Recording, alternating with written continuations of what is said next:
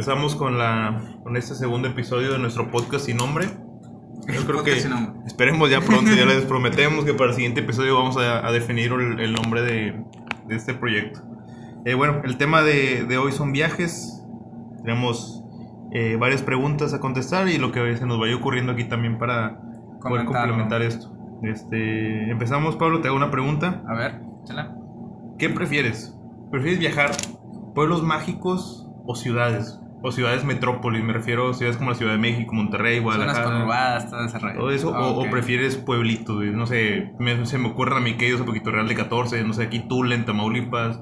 Puede ser también algún pueblito este, no sé, güey, que no conozco tanto, güey, la neta, güey, no conozco tantos pueblos mágicos, por eso no te puedo dar una lista larga. ¿Pero cuáles prefieres? Eh, mira, yo sin duda escojo los pueblos mágicos, digo, tampoco estoy peleado con las ciudades y, y grandes centros urbanísticos, por decir de cierta manera, pero prefiero los pueblos por varias razones que ahorita supongo van a, a hablarse más adelante. Yo creo que eh, por esa parte, yo personalmente prefiero las ciudades, pero no dejo de lado los pueblos mágicos. No, no quiero que se, se, malentienda mi respuesta. A mí me, me encantan este, las, los, las urbes, toda la parte urbana de, del país, tanto México como Estados Unidos.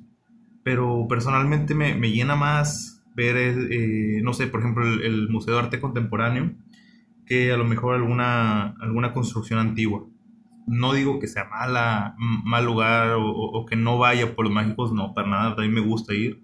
De hecho, eh, actualmente he viajado más a pueblos mágicos que a ciudades, eh, pero realmente yo prefiero los, las ciudades por esas mismas razones.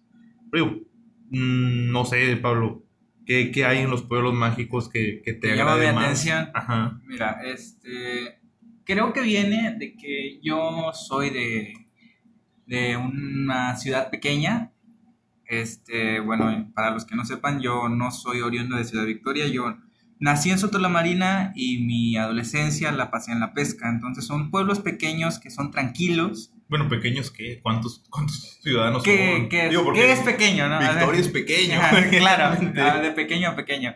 Este, mm, son, en su Marina, son alrededor de 50, 70 mil habitantes, hasta donde yo sé. No es tan chico, güey. Yo pensaba que eran menos, algunos 2 mil, 3 mil, porque en la pesca no hay tanta gente, ¿sí? No, en la pesca no. Ahí en la pesca sí estamos hablando de 2 mil, 3 mil ah, habitantes. Ya lo que es Marina sí está más grande. Ya es más grande. Eh, bueno, para mí viene de ahí, ¿por qué? Porque prefiero un poco los lugares tranquilos, sin tanto bullicio este, donde hay más árboles, donde puedes caminar y en, no sé, medio día recorres todo el pueblo caminando prácticamente.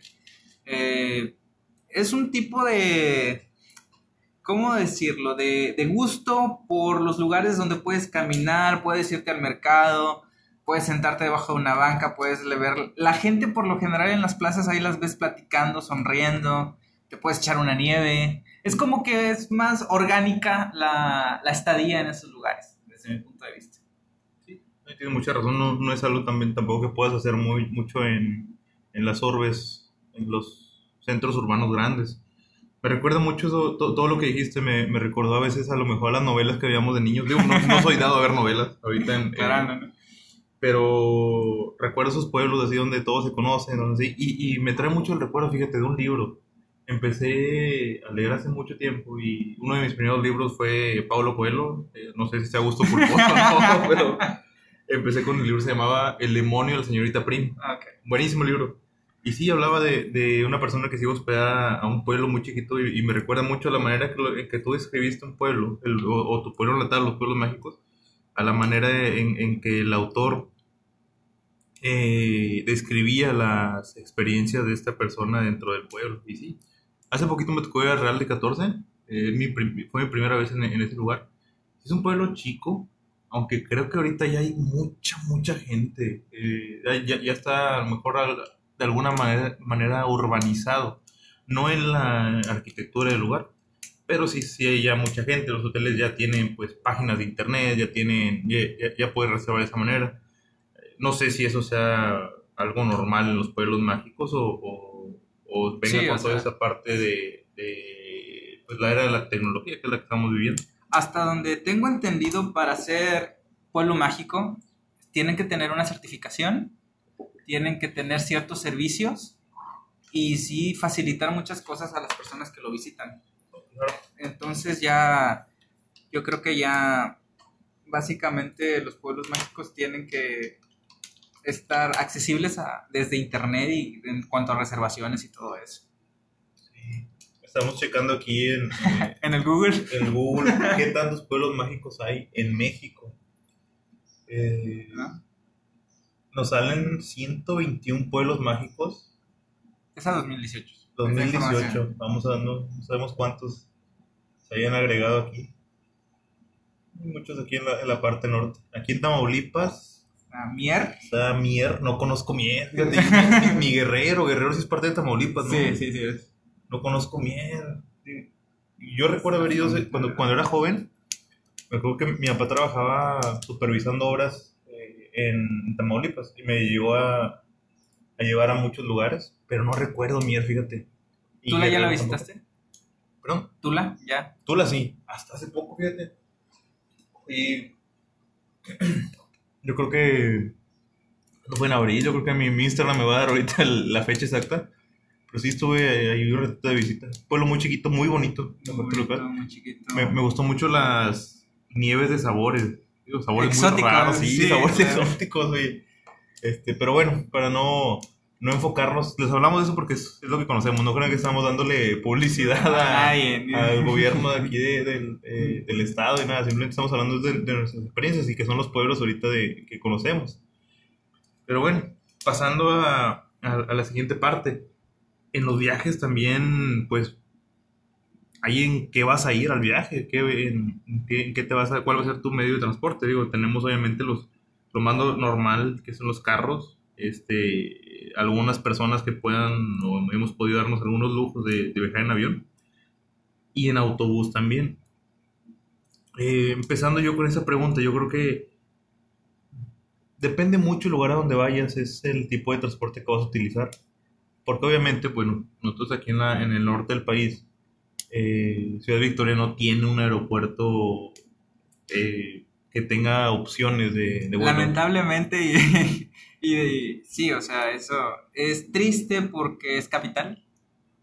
Y bueno, ya lo dejaré ahí. Pero es un lamento que creo que tenemos muchos. Sí, porque realmente el único, eh, Ciudad Victoria solamente tiene un vuelo, es el vuelo de Ciudad Victoria a Ciudad de México o CDMX ahora. Y es un vuelo carísimo. Eh, si lo encuentras y lo compras este, en efectivo y de, de taquilla del aeropuerto son alrededor de 4 mil, 4 mil y algo de pesos. De hecho, una vez conversando por mensaje, creo que tú me dijiste que es el más caro, ¿no? Sí, de hecho sí. Recuerdo una, una pregunta ahí, si es el más, más caro de México. Ahorita recuerdo, así se me viene a la mente. Un compañero, ex compañero de, del trabajo anterior, eh, compró unos boletos de ida y vuelta para él y para su pareja a Cancún de Monterrey. Oye, me 3.200 pesos los cuatro boletos ida y vuelta. Y decimos, no, no puedo creerlo. Lo, lo comparamos con el costo del vuelo aquí de, de, Victoria.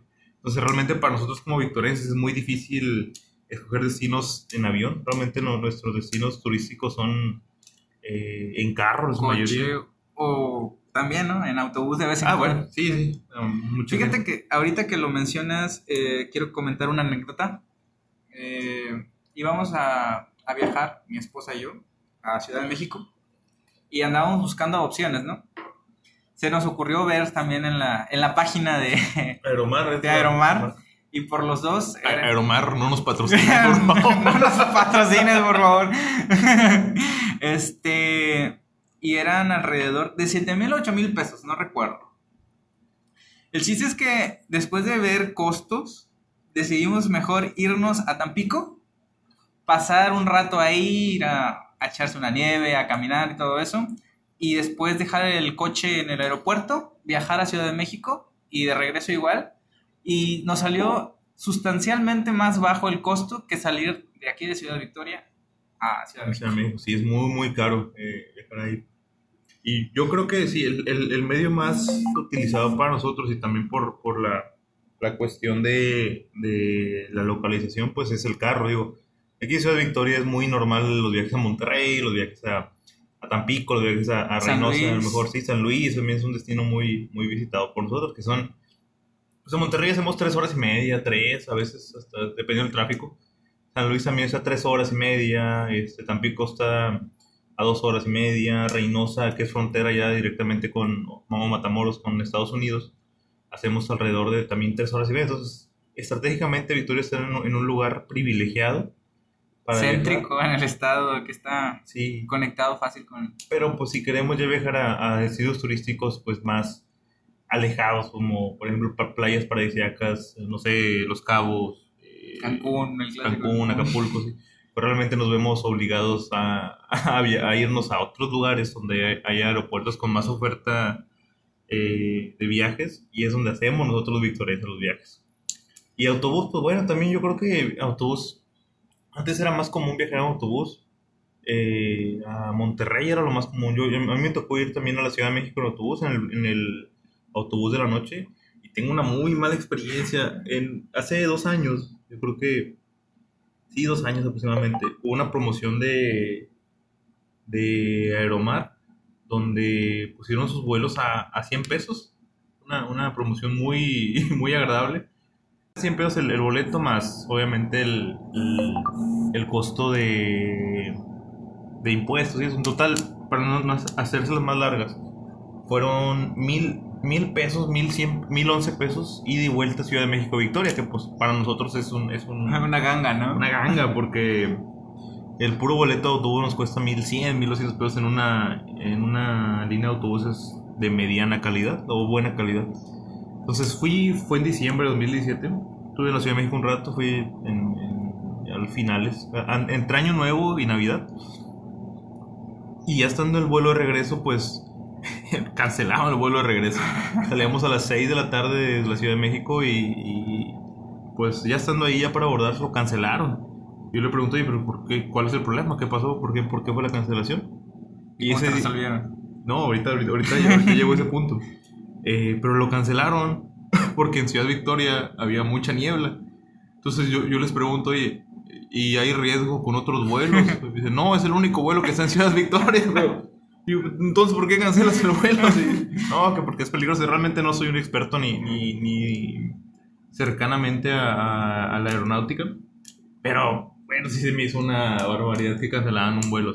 Por niebla en Ciudad de Por niebla en Ciudad Victoria, porque pues realmente es- no hay no hay más vuelos, no hay más aviones, no había riesgo de chocar con nada, pero bueno, ya a lo mejor alguna alguien que nos puede explicar el porqué de este riesgo y que nos puede ilustrar. Total, para seguir con esto, me tuve que regresar en autobús. En ese momento compré el, el boleto de autobús por una línea futura. Un amigo tiene, tiene la frase, futura muerte segura. pero la verdad fue un viaje muy, muy, muy incómodo. Los asientos muy chicos, el baño tapado desde que llegamos a, a- apestaba muy feo toda esa parte. Me tocó del lado de una persona, pues, ay, no, no sé, realmente no, no, no sé cómo no les importa a veces cómo viajan las personas de, de lado. Fue muy, muy feo un viaje, ese viaje de regreso. Contrario a eso, fui a, volví a México eh, cuatro meses después. Eh, de ida me tocó ir en autobús y fue un viaje más tranquilo porque fue en una aerolínea que, una, perdón, línea de autobuses con más calidad. Entonces iba más tranquilo, fue el viaje más ameno, no, no fue tan complicado. Sí fue pesado porque son alrededor de 11, 12 horas.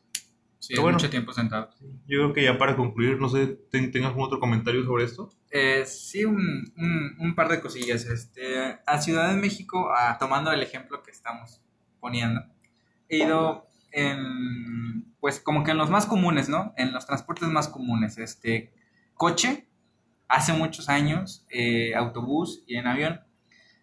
Eh, la primera vez que fui, fui en coche y si estuve un día y medio fue mucho, fue así por cuestiones de trabajo de mi papá y fue así, nada más de ir, hacer el, el mandado y a, y a regresarse. Eh, es muy, muy, muy eh, largo, muy incómodo, pero pues tienes la ventaja de que vas observando distintas cosas, ¿no? Que tal vez en, si fueras en avión no las verías. En autobús también me tocó, nada más que en los, las corridas de la noche, no me dejarán mentir, y si conocen varias personas de aquí ese tipo de, de viajes, Y pues sí, fue en una línea, digo, tampoco nos patrocina, pero ETN se la rifó esa vez. Ah, bueno, esa es la que, yo también viajé. O sea, está muy, muy buena. Mi respeto. este, y, y sí, lo único que mm, cometí el error esa vez de no llevar o irme en playera. Y era Ah, muy frío. fin de año o cerca de fin de año.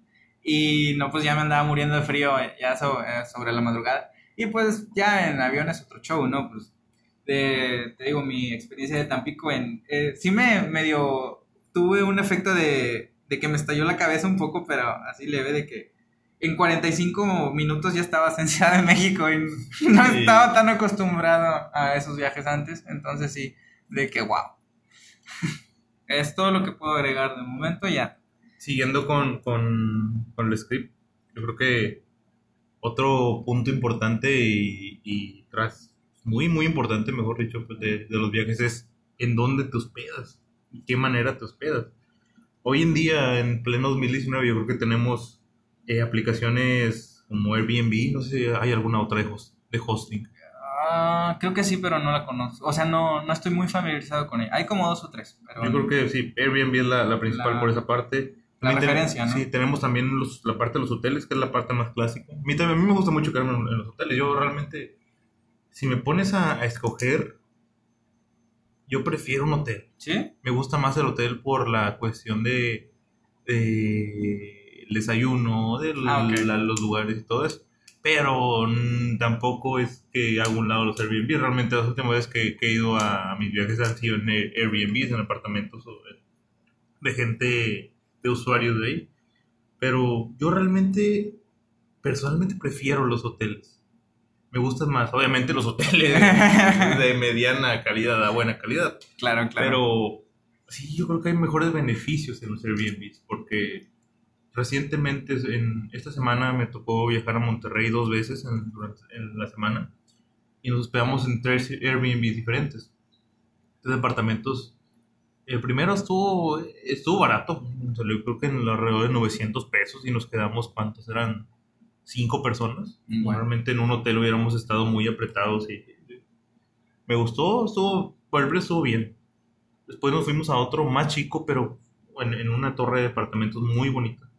Eh, el departamento, no, mis respetos, pero muy chiquito, pero muy, muy bonito el departamento. Y ese, el último fue en, otro, en otra torre también de departamentos. Tenía, el, el departamento estaba muy bien. Eh, tenía igual dos baños, dos, dos cuartos, cosas que igual en un hotel no tienes esa, esa comodidad. Y bueno, también eso va ligado a con quién viajas, con cuántas, Claro. cuántas personas viajas, porque no es, lo, no es lo mismo viajar en familia a viajar con amigos o viajar en pareja, que es un tema que también vamos a ver más adelante. Claro, claro. Pablo. Es, eh, sí, este, yo eh, prefiero el Airbnb. ¿Y por qué? Porque te, te hace sentir un poco como si fueras de ahí. Eh, el host de repente te dice, ¿sabes qué? Eh, esto se hace aquí, puedes ir a este lugar, está mejor determinada zona que la otra. Y se me viene a la mente una, una persona con la cual nos quedamos, mi esposa y yo, una vez, la primera vez que fuimos a San Miguel de Allende. Era un señor, este, pues ya grande de edad, pero fuerte, se veía recio el señor. Y era, recuerdo mucho que era vegano. Entonces, este, era de que te bajabas así como que a la sala y tenía una vista muy bonita de la ciudad en su casa. Ah, fue un, un alojamiento compartido. Eh, no, pero tenías que pasar por la sala. O sea, tenía como que sus cuartos que, que él, pues, se renta, ¿puede ser la palabra? Eh, digamos que en las orillas de su solar, ¿no? O arriba, en un segundo piso. O sea, tenías que pasar por, por la casa del host. Del, del host. O sea, sí. no, no era entrada independiente, creo que le llaman en, en la aplicación. Ajá, exacto. Pero sí era el alojamiento. Eh, privado. Bueno, eh, y, y me vio que estaba ahí, yo estaba mirando al horizonte, ¿no? De la ciudad y, y me llamó ahí para que, pues hacer como que plática y así, y me explicó, según los beneficios de, estaba preparando unas hamburguesas veganas y los beneficios y todo eso de que cómo las hacía, qué, qué hacía él, que su hija era joyera y así, chalala. Pero sí de repente te encuentras con unas experiencias un poquito más enriquecedoras a la hora de quedarte en Airbnb o en ese tipo de hospedaje. Porque platicas, haces como que el vínculo es un poquito más estrecho que cuando te quedas en un hotel que simplemente te dan tu cuarto, ahí quédate y pues... Arréglatelos como Arreglas como puedas, ¿no? Conoce lo que quieras conocer, eh, investiga lo que tú quieras. En cambio, sí, sí tienes razón que los juegos tienen esa, ese, ese valor añadido de que te dan ese, ese tipo de... Sensación de... hogareña. Hogareña de... Y también te dan qué, qué, hacer, o sea, le puedes preguntar con la comida, oye, ¿qué onda? ¿Qué, qué hago aquí? ¿Qué hay por aquí cerquita? ¿Para dónde, dónde me recomiendas ir? ¿Dónde no me recomiendas ah, ir también? Es bien importante cuando vas a lugares donde no conoces. Sí, ¿dónde no te metas? Sí, sí, sí. O qué horarios más o menos también. Sí, eso sí. Y bueno, también tenemos los hostales. yo personalmente no me ¿Nunca he quedado, Nunca me he quedado en un hostal. Yo sí. sí, yo sí. En dos ocasiones. No, es que mi esposa sí es muy fan de quedarse en hostales. Eh, una es por la... Pues por decir ahí son relativamente más baratos, económicos, y suelen estar en zonas céntricas. ¿En qué ciudades? En Ciudad de México. y en Santiago, en Nuevo León. Nada más que en Santiago, no, en Ciudad de México fue un cuarto donde era privado. Pero sí es, es de que escuches que la gente pasa por los pasillos. Luego, si te toca, pues en las mañanas, las personas que se bañan, ahí también se escucha el barullo. Y esa fue individual en un cuarto privado con mi esposa. Y en Santiago fue, íbamos varios familiares y era de como que a dormir en literas, ¿no? Ah, sí, sí. Sí, esos son los que se ven en las películas. Y a lo mejor en las historias de algunos eh, figuras públicas también he visto así que son literas, dos, tres literas en un cuarto, ¿no? Eh, sí, en un cuarto. no, y, y, lo interesante o lo llamativo de esto es de que luego en ese cuarto, o sea, puede haber 20 literas. O sea, no, definitivamente no es para todo tipo de personas, porque pues de repente sí te encuentras con personas que o roncan. yo, ronco, bueno, que o roncan o llegan muy tarde y te despiertan pues, porque es compartido toda la zona donde te quedas. Sí. y pues no, sí, historias también. ¿La, la seguridad? seguridad, no, porque digamos que, bueno, los hostales que, que, nos hemos quedado es cuestión de que tienen su entrada vigilada y todo, pero ya como que los espacios compartidos están muy adentro de la infraestructura y, no, no tocó, bueno, yo, he escuchado obviamente lo que es las cosas complicadas de los hostales, de que por ejemplo tú dejas tus cosas en la litera, ¿no? Porque no hay donde guardar nada. no, no, bueno, dependiendo también el lugar también. Entonces, esa era la duda, digo, a veces tú dejas tus cosas en la litera, llega alguien que ya se va, que nunca más vas a volver a ver en tu vida. Yo no lo haría, pero no sé, la gente a veces, algunas personas pudiesen aprovecharse la situación. De hecho, sí, yo, yo tengo cierto problema con eso, porque tampoco soy de las personas como que soy más antisocial. Eso es un tema también. Si no estás acostumbrado a tanta gente, eh, sí, sí hay un choque ahí porque en los hostales, en el ejemplo de la Ciudad de México, te encuentras con gente, viajeros de todo el mundo. Y hay relativamente mucha gente porque también hay cafeterías, hay restaurancitos que forman parte del mismo hostal y sí, es, llega a estar mucha aglomeración de personas. Entonces, si, no te gusta ese show, pues no te quedes en uno de esos porque te vas a sentir todo pues, pues paga la privacidad, no paga la privacidad del Airbnb o paga la privacidad de, tu hotel también, porque obviamente con los beneficios o vienen también los, viene el costo de cada beneficio. Bueno, también pasando este, a, lo siguiente aquí del podcast, que también hay diferentes propósitos de viaje. Justamente platicaba en mi último viaje de cuál, de qué, a qué vas a los viajes realmente. Por, hay, hay varios tipos, aquí Pablo y yo agregamos algunos, como el, el, primero, el básico, el que hacemos la mayoría es de ir a conocer, realmente ir, a, ir a, a, conocer la ciudad, a conocer las atracciones turísticas que tiene la ciudad. Aunque también, pues, obviamente, creo que la mayoría de nosotros hemos hecho los viajes a, a entrear, como le llamamos nosotros, que pues realmente vas, a lo mejor vas a alguna parte de ahí, vas a alguna fiesta, vas a algún antro, algún centro nocturno, algún bar, este, realmente es el propósito de tu viaje. Digo, si tomamos en cuenta que vas un fin de semana, llegas un sábado y te vas un domingo, pues es, es relativamente corto el tiempo del viaje. Ya si vas a un viaje pues más largo, pues sí, es, puedes aventarte a lo mejor las dos, los dos tipos de viaje. También hay visitas familiares, yo creo que ese es también un viaje que la mayoría de nosotros ha, hecho, ha hecho, y va a hacer y va a seguir haciendo durante toda su vida. Ya sea que la visita a la tía, güey. Y al, al primo de, del otro lado, el primo del otro, otro estado también. Sí, sí. Eh, y también Sergio agregó uno ahorita que, que yo lo agregaba dentro de todos, pero Sergio lo, lo, lo, agrega para él solo, que es el... ¿De la comida? La comida. La comida. sí. Cuando vas a viajar nada más a comer, qué rico. la verdad, pero... Eh, no, me he tocado. Explícanos ese último, Sergio. Eh, bueno, eh, de repente existen lugares en donde hacen festivales, eh, digamos, hay desde Festival del Mole, de la Gordita, del Tamal, de, bueno, cada zona tiene su platillo específico, ¿no? Entonces, eh, sí te das tus escapadas a esos tipos de festivales a, a tragar, ¿no? A comer. este. Y son también así como que. ¿A cuál ha sido últimamente eso? Mira, últimamente no tanto, pero alguna vez fui a uno de La Gordita.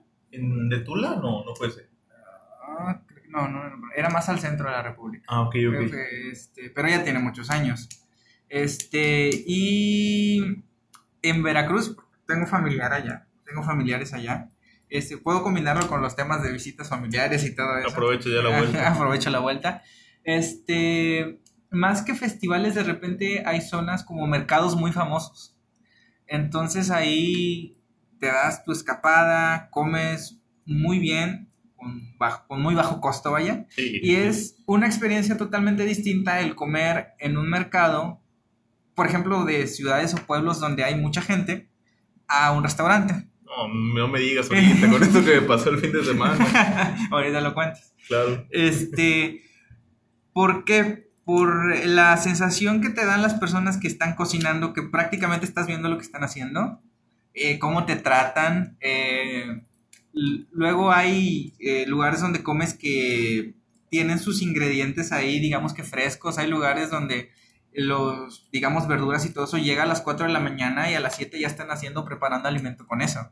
Entonces sí, también te das como que cuenta de cómo viven esas personas, cómo, cómo son los lugares esos y qué idiosincrasia manejan también. O sea, es muy enriquecedor porque te das mucha cuenta de cómo es una zona a través de su comida.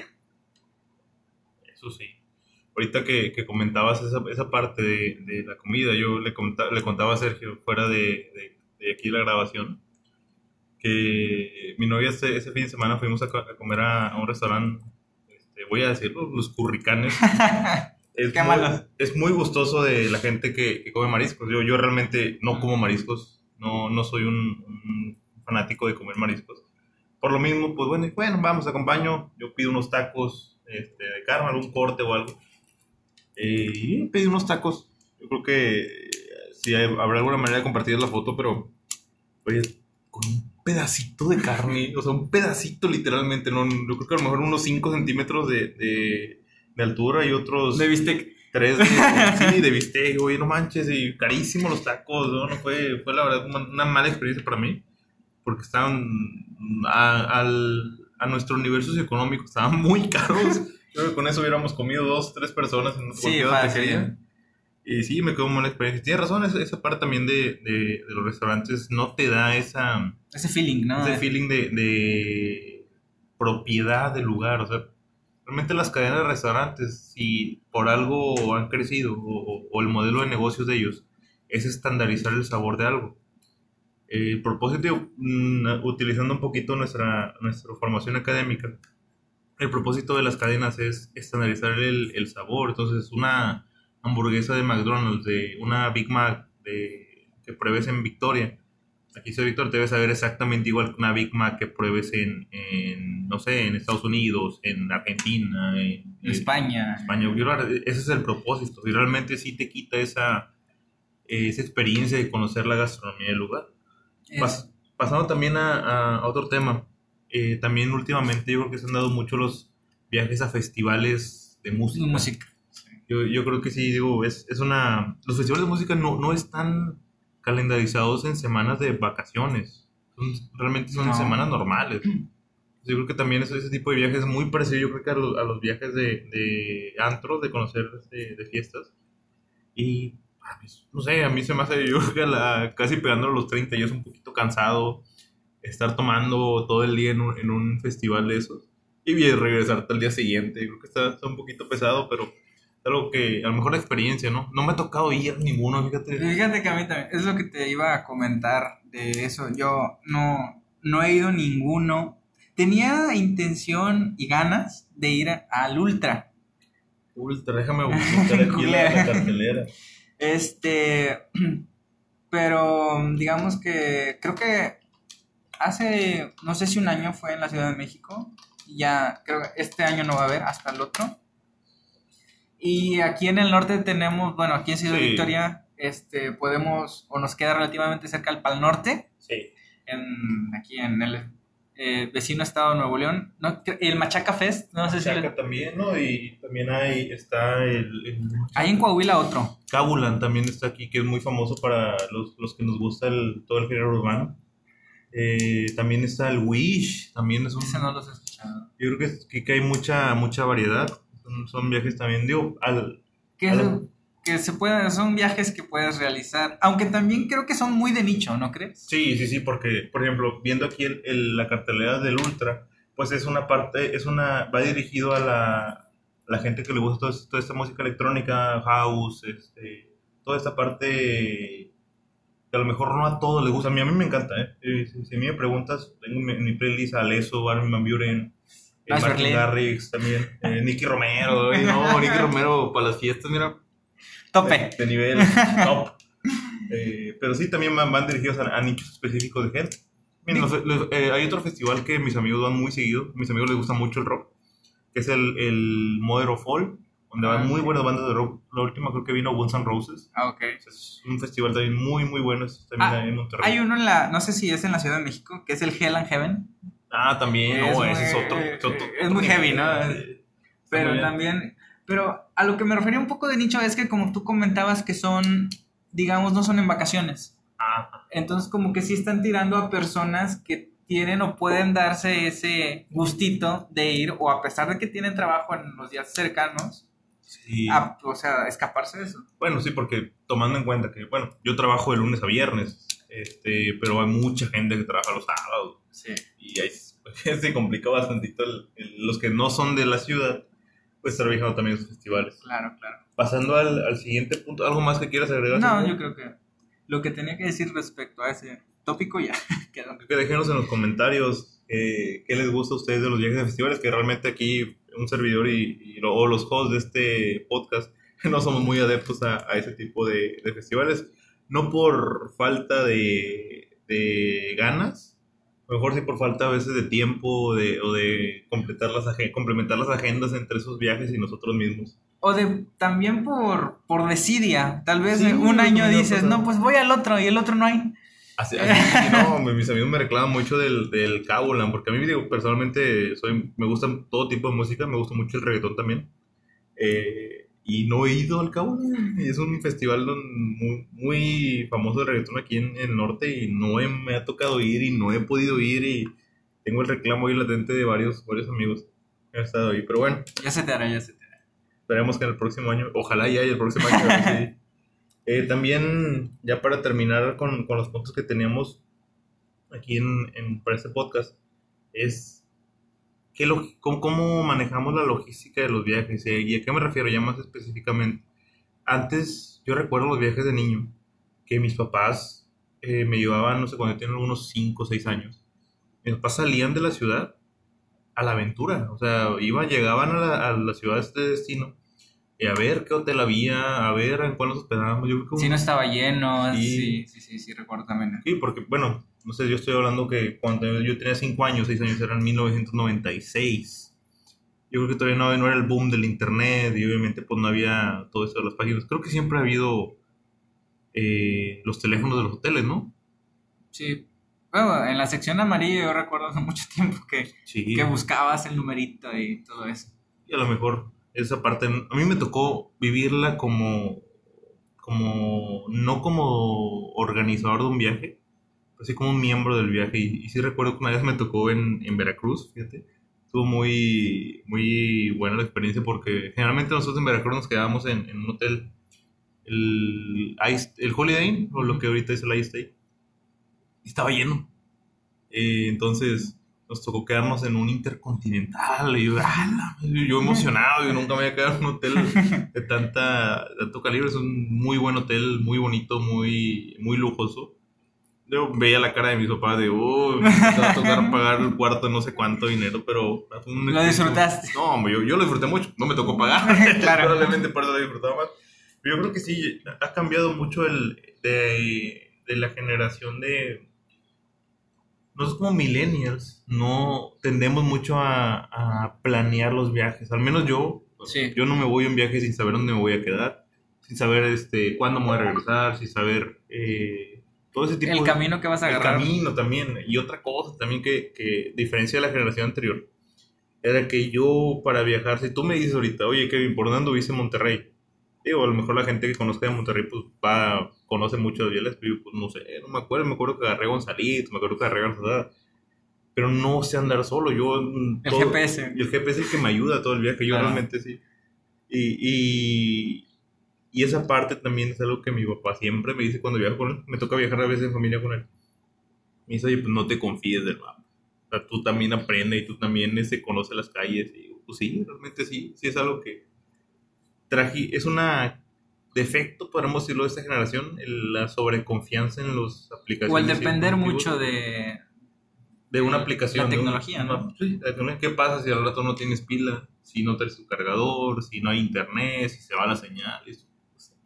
Sí, este, yo recuerdo también cuando era morrillo, cuando estaba pequeño, eh, que mi papá cargaba en los viajes la guía Roji, no sé si te acuerdas. Sí, sí, sí, me acuerdo mucho Que recuerdo que era un pedo, porque luego te perdías en la ciudad, no sabías bien qué camino agarraste, andabas preguntando, bueno, también eso, este, las perdidas clásicas cuando no dabas con cierta dirección. Sí, sí. Este, ya ahorita, como bien comentabas tú hace un momento, eh, dependemos mucho y utilizamos mucho, estamos sobreexpuestos a tanta eh, como que aplicación de que si la, la planeación para tu viaje empieza desde que estás escogiendo el destino, no pueden ser semanas antes.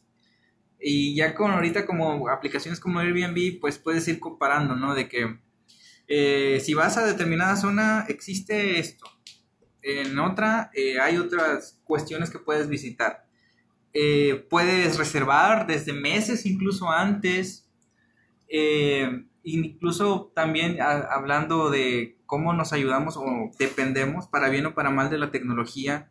Con lo, por ejemplo, en el GPS, hay carreteras que yo no me atrevería a transitar sin el GPS. Por ejemplo, la, estas veces que he salido fuera del estado a- y que he conocido, por ejemplo, Zacatecas, Guanajuato, yo son carreteras que en mi vida había transitado.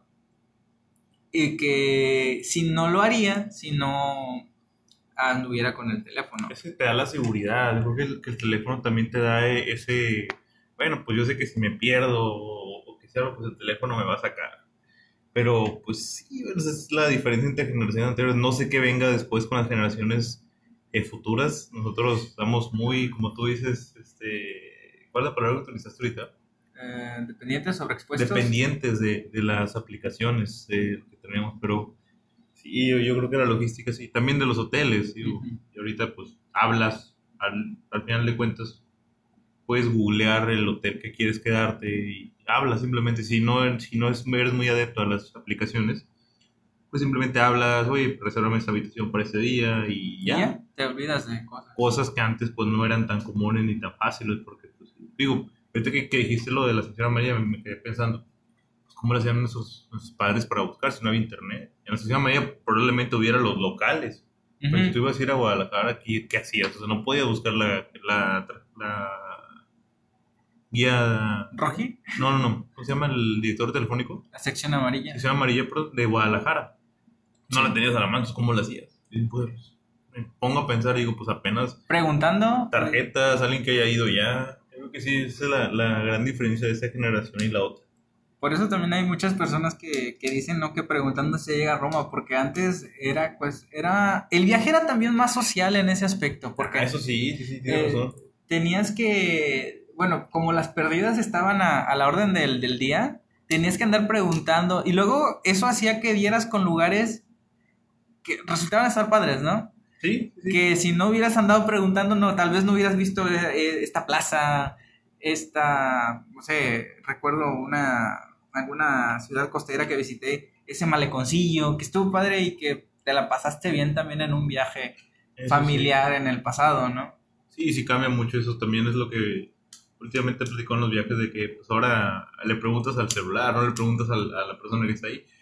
Eh, pero también cambia el sentido porque ahorita la gente ya no es tan abierta como antes. Yo No, creo que no. es más complicado llegar y preguntarle a una persona porque pues, a veces no sabes quién es la persona, no sabes. ¿Qué intenciones traen? Ajá. Digo, a lo mejor en los pueblos chicos es, no hay tanto riesgo, pero en una ciudad grande pues está más complicado. Yo creo que por esa parte sí es más beneficioso el celular, pero también te quita, tanto como te quita el, el riesgo de, de alguna, algún problema de seguridad, al mismo tiempo te quita de las, los beneficios de, de convivir con, con las, Los, lu- lugareños, ¿no? los lugareños, exactamente, las personas de ese lugar. Eh, tenemos preguntas más. Le seguimos, cortamos aquí. Como quieras, ya estamos llegando al Estamos llegando a los 45. alrededor de 40 minutos. Bueno, entonces creo que como primer episodio, nuestro, la temática de viajes, pues la cerramos. Eh, esperamos sus comentarios, vemos, díganos si les gusta, si no les gusta. Eh, ¿Qué lugares visitaron? ¿Qué experiencias buenas o malas han Sí. tenido? Agréguenos también esa parte de los festivales, que pues no somos nosotros muy dados a viajar. Agréguenos esa- esa Ustedes que han viajado, que han estado en esos, este, ahí comenten algo al respecto. Si recomiendan o no recomiendan, si es más el, el hype que se que hay alrededor o ya yendo ya se desinfla el, el deseo, ¿no? Eh, Si les gusta, este- les gusta este podcast, pues compártanlo con sus amigos, con, con quien gusten. Eh, déjenos el feedback en sus comentarios, en los comentarios, perdón. Y esperemos pues pronto seguir subiendo más episodios y que nos sigan dando ustedes este, esa Retroalimentación. retroalimentación y esa alegría de que nos estén escuchando. Hay reacción detrás de lo que hacemos, ¿no? Eh, Pablo, ¿algo más? Pues es todo, espero que les agrade y estamos viéndonos en el próximo episodio.